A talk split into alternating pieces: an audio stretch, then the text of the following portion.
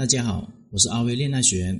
如果你碰到情感问题不懂的话，可以添加我的微信账号幺五九七五六二九七三零。有问题的话，可以在微信上面跟我说。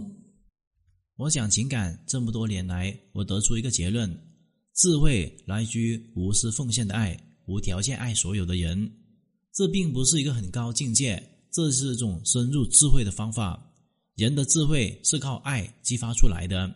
当一个人想要真心的帮助别人而改变的时候，他就会发生如下的变化：第一个，感受到他人的痛苦，哪里有痛苦，哪里就有需求；哪里有需求，哪里就有市场。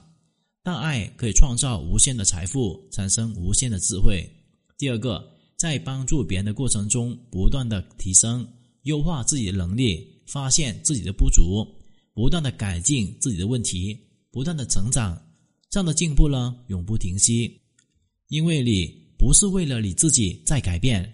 第三，在帮助别人的过程中，你会感受到前所未有的价值感、喜悦感、满足感，还有成就感。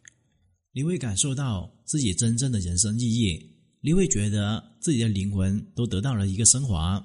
第四，在无条件的爱当中，会看到自己欲望、自私、贪婪逐渐的消失。愿意无私奉献的你，会发现欲望是你痛苦的来源，求而不得是很痛苦的事情。奉献自己是真正的放下，不求反而是一种解脱。通过奉献获得快乐，比起苦苦的追求得到的快乐要喜悦上百倍。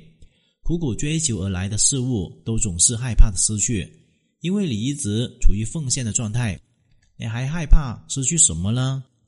那个时候，你的贪婪还有自私会逐渐的消失，慢慢转化为爱与奉献，智慧就会越来越多。第五，你在奉献的同时，你会发现自己智慧是不够的，因为你付出了很多，却没有很好的结果。会思考是哪里出现了问题，那些不好的结果会促使你不断的深入的思考，提升自己智慧。如果一个人每天的思考内容就是我要想得到。那么得不到就会很痛苦，得到后又失去会更痛苦。